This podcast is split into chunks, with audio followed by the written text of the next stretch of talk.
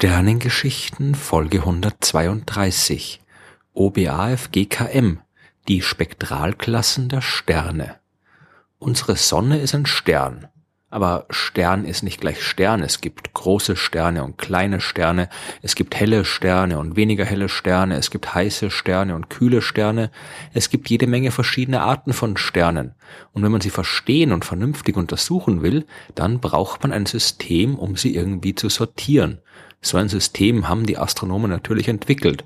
Und die Sonne ist darin nicht einfach nur ein Stern, sondern ein Stern vom Typ G25. Und wer weiß, wie das System funktioniert, kann allein aus dieser Bezeichnung schon viel über die Eigenschaften der Sonne lernen. Also schauen wir uns die Sache mal genauer an. Es gibt zwei grundlegende Kategorien, die man beachten muss. Und die erste davon ist die Spektralklasse des Sterns. Wie der Name schon sagt, basiert sie auf dem Spektrum eines Sterns. Schon Isaac Newton hat gewusst, dass man Sonnenlicht durch ein speziell geformtes Stück Glas scheinen lassen kann, und wenn es am anderen Ende herauskommt, dann ist es kein normales weißes Licht mehr, sondern ein bunter Regenbogen voller Farben. Das liegt daran, dass das Licht der Sonne oder eines jeden anderen Sterns eine Mischung aus vielen verschiedenen Farben ist. Das Licht jeder Farbe hat eine andere Wellenlänge und die Wellenlänge bestimmt, wie stark das Licht beim Durchgang durch das Glas gebremst und abgelenkt wird.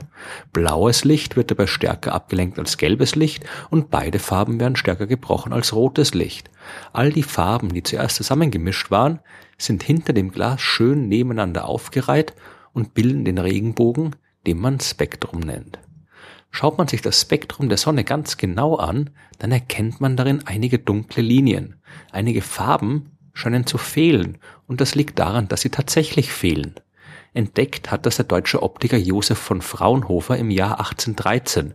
Erklärt haben es erst die Physiker Robert Bunsen und Gustav Kirchhoff im Jahr 1859. Die fanden heraus, dass die Atome verschiedener chemischer Elemente jeweils eine ganz bestimmte Wellenlänge des Lichts blockieren können. Wenn Sonnenlicht also auf dem Weg aus ihrem Inneren durch das ganze heiße Gas scheint, aus dem sie besteht, dann trifft es dabei auch auf die ganzen Atome all der Elemente, aus denen die Sonne besteht. Jedes Element blockiert einen bestimmten Teil, der dann fehlt, wenn das Licht hinaus ins All und in Richtung Erde scheint. Eine genaue Analyse dieser sogenannten Spektrallinien, die erlaubt es den Astronomen also herauszufinden, woraus so ein Stern besteht. Man kann damit aber noch viel mehr anstellen. Ein Atom kann deswegen einen ganz bestimmten Teil des Lichts blockieren, weil es von einer Hülle aus Elektronen umgeben ist.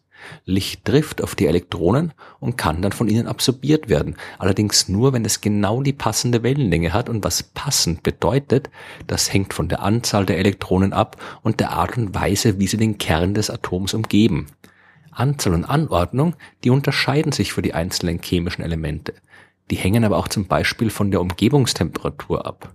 Je heißer es ist, desto mehr Energie können die Elektronen aufnehmen und benutzen, um ihre Konfiguration zu verändern. Aus Experimenten im Labor weiß man sehr genau, wie sich die Elektronen eines Elements verändern, wenn sich die Temperatur verändert und welche Wellenlänge das Licht sie jeweils blockieren. Man muss jetzt also nur noch nachschauen, welche Spektrallinie man im Stern findet und kann so herausfinden, wie heiß es dort ist. Auch andere Faktoren beeinflussen, welche Spektrallinie man finden kann zum Beispiel das Magnetfeld eines Sterns oder seine Masse, all die unterschiedlichen Eigenschaften der verschiedenen Sterntypen erzeugen also unterschiedliche Muster der Spektrallinien und es ist daher logisch, dass man sie verwendet, um die Sterne zu klassifizieren. Das heutige System basiert auf der Arbeit, die Ende des 19. Jahrhunderts an der Sternwarte der amerikanischen Harvard-Universität gemacht worden ist. Die Astronominnen Williamina Fleming, Antonia Mori und Anyjump Cannon haben jede Menge Sternspektren katalogisiert und sortiert und dabei festgestellt, dass man sie anhand dieser Spektrallinien gut in verschiedene Gruppen einteilen kann. Ursprünglich hat man sich dabei an den Spektrallinien orientiert, die von Wasserstoff erzeugt werden. Die findet man überall leicht, denn jeder Stern besteht ja hauptsächlich aus diesem Element. Der Chef der Sternwarte, Edward Pickering, der hat die Sterngruppen nach den Eigenschaften der Wasserstofflinien geordnet und sie einfach der Reihe nach mit dem Buchstaben A bis Z benannt. Der Astronomin Anychem Cannon hat dann aber bei einer genaueren Untersuchung festgestellt, dass das nicht unbedingt die optimale Wahl war. Kühle Sterne hat man in Pickerings Liste zum Beispiel mitten unter den heißen Sternen gefunden und viele Klassen haben auf fehlerhaften Daten beruht. Anychem Cannon hat also einige von Pickerings Klassen ganz aus dem System geschmissen und die anderen so umsortiert, dass ihre Reihenfolge mit der sich ändernden Temperatur der Sterne übereinstimmt. Dabei hat sie aber die ursprünglichen Buchstaben als Klassennamen beibehalten und das ist auch der Grund, warum das moderne System der Spektralklassen so seltsam durcheinander aussieht. Man unterscheidet heute sieben grundlegende Klassen und die tragen die Bezeichnung O, B, A, F, G, K und M. O-Sterne sind dabei die heißesten Sterne. Die haben Temperaturen von 30.000 bis 50.000 Grad, die leuchten blau und sind ein paar Dutzend mal schwerer als die Sonne. Die B-Sterne sind mit 10.000 bis 30.000 Grad ein bisschen kühler und mit typischerweise einem Dutzend Sonnenmassen ein bisschen leichter als die O-Sterne. Die leuchten blau-weißlich und in ihrem Spektrum kann man die Wasserstoffspektrallinien besonders gut sehen. Als nächstes folgen die A-Sterne, die nur noch 7000 bis 9000 Grad heiß sind und nur noch zwei bis dreimal so schwer wie die Sonne. Die leuchten hell weiß und Sirius, der hellste Stern in unserem Nachthimmel, ist ein gutes Beispiel für Sterne aus dieser Klasse. Als nächstes kommen die schon deutlich kühleren F-Sterne, die weiß-gelblich leuchten, ungefähr 6.500 Grad heiß sind und nur wenig schwerer als die Sonne. In ihrem Spektrum kann man das Element Calcium gut erkennen und auch viele andere Elemente, die schwerer sind als Wasserstoff und Helium. Der Polarstern ist zum Beispiel so ein F-Stern. Und dann kommen die Sterne vom G-Typ, also die Gruppe, zu der auch die Sonne gehört. Die Sterne dieser Klasse sind daher auch alle ähnlich heiß und schwer wie unsere Sonne und leuchten gelb. Kühler und leichter als die Sonne sind die K-Sterne, die nur noch knapp viereinhalbtausend Grad heiß werden und nicht mehr gelb, sondern eher orange leuchten. In ihrem Spektrum kann man nun schon sehr deutlich viele der anderen Elemente sehen, die neben Wasserstoff und Helium in dem Stern zu finden sind. Und wer mal den K-Stern sehen möchte, soll in einer klaren Nacht zum Sternbild Stier schauen. Dort leuchtet hell orange der Aldebaran, ein klassischer Vertreter der K-Sterne. Die kleinsten und kühlsten Sterne, die gehören zur Klasse der M-Sterne. Die leuchten rot, sind nur noch 2000 bis 3000 Grad heiß und haben nur ungefähr ein Drittel der Masse der Sonne.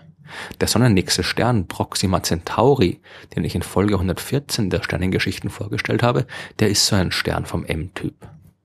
Es ist vielleicht anfangs ein bisschen mühsam, sich die Reihenfolge der Buchstaben O, B, A, F, G, K und M zu merken.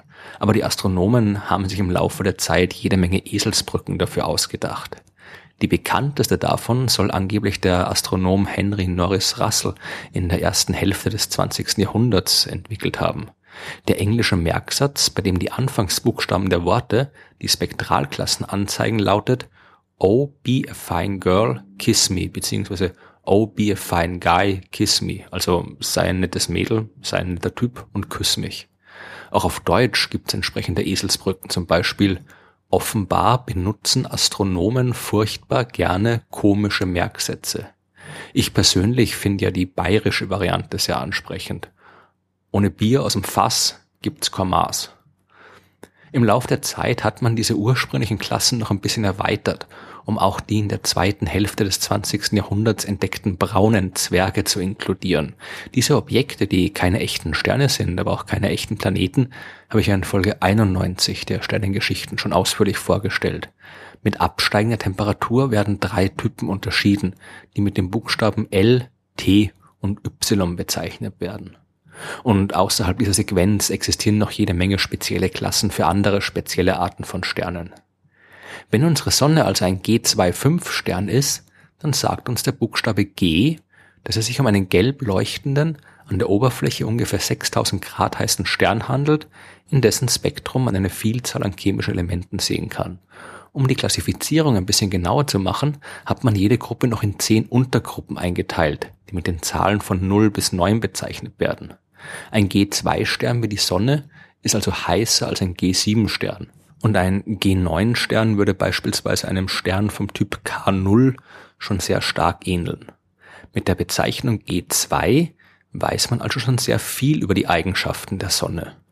Und was hat die 5 zu bedeuten? Das ist wieder eine ganz andere Geschichte, die bis zur nächsten Folge warten muss.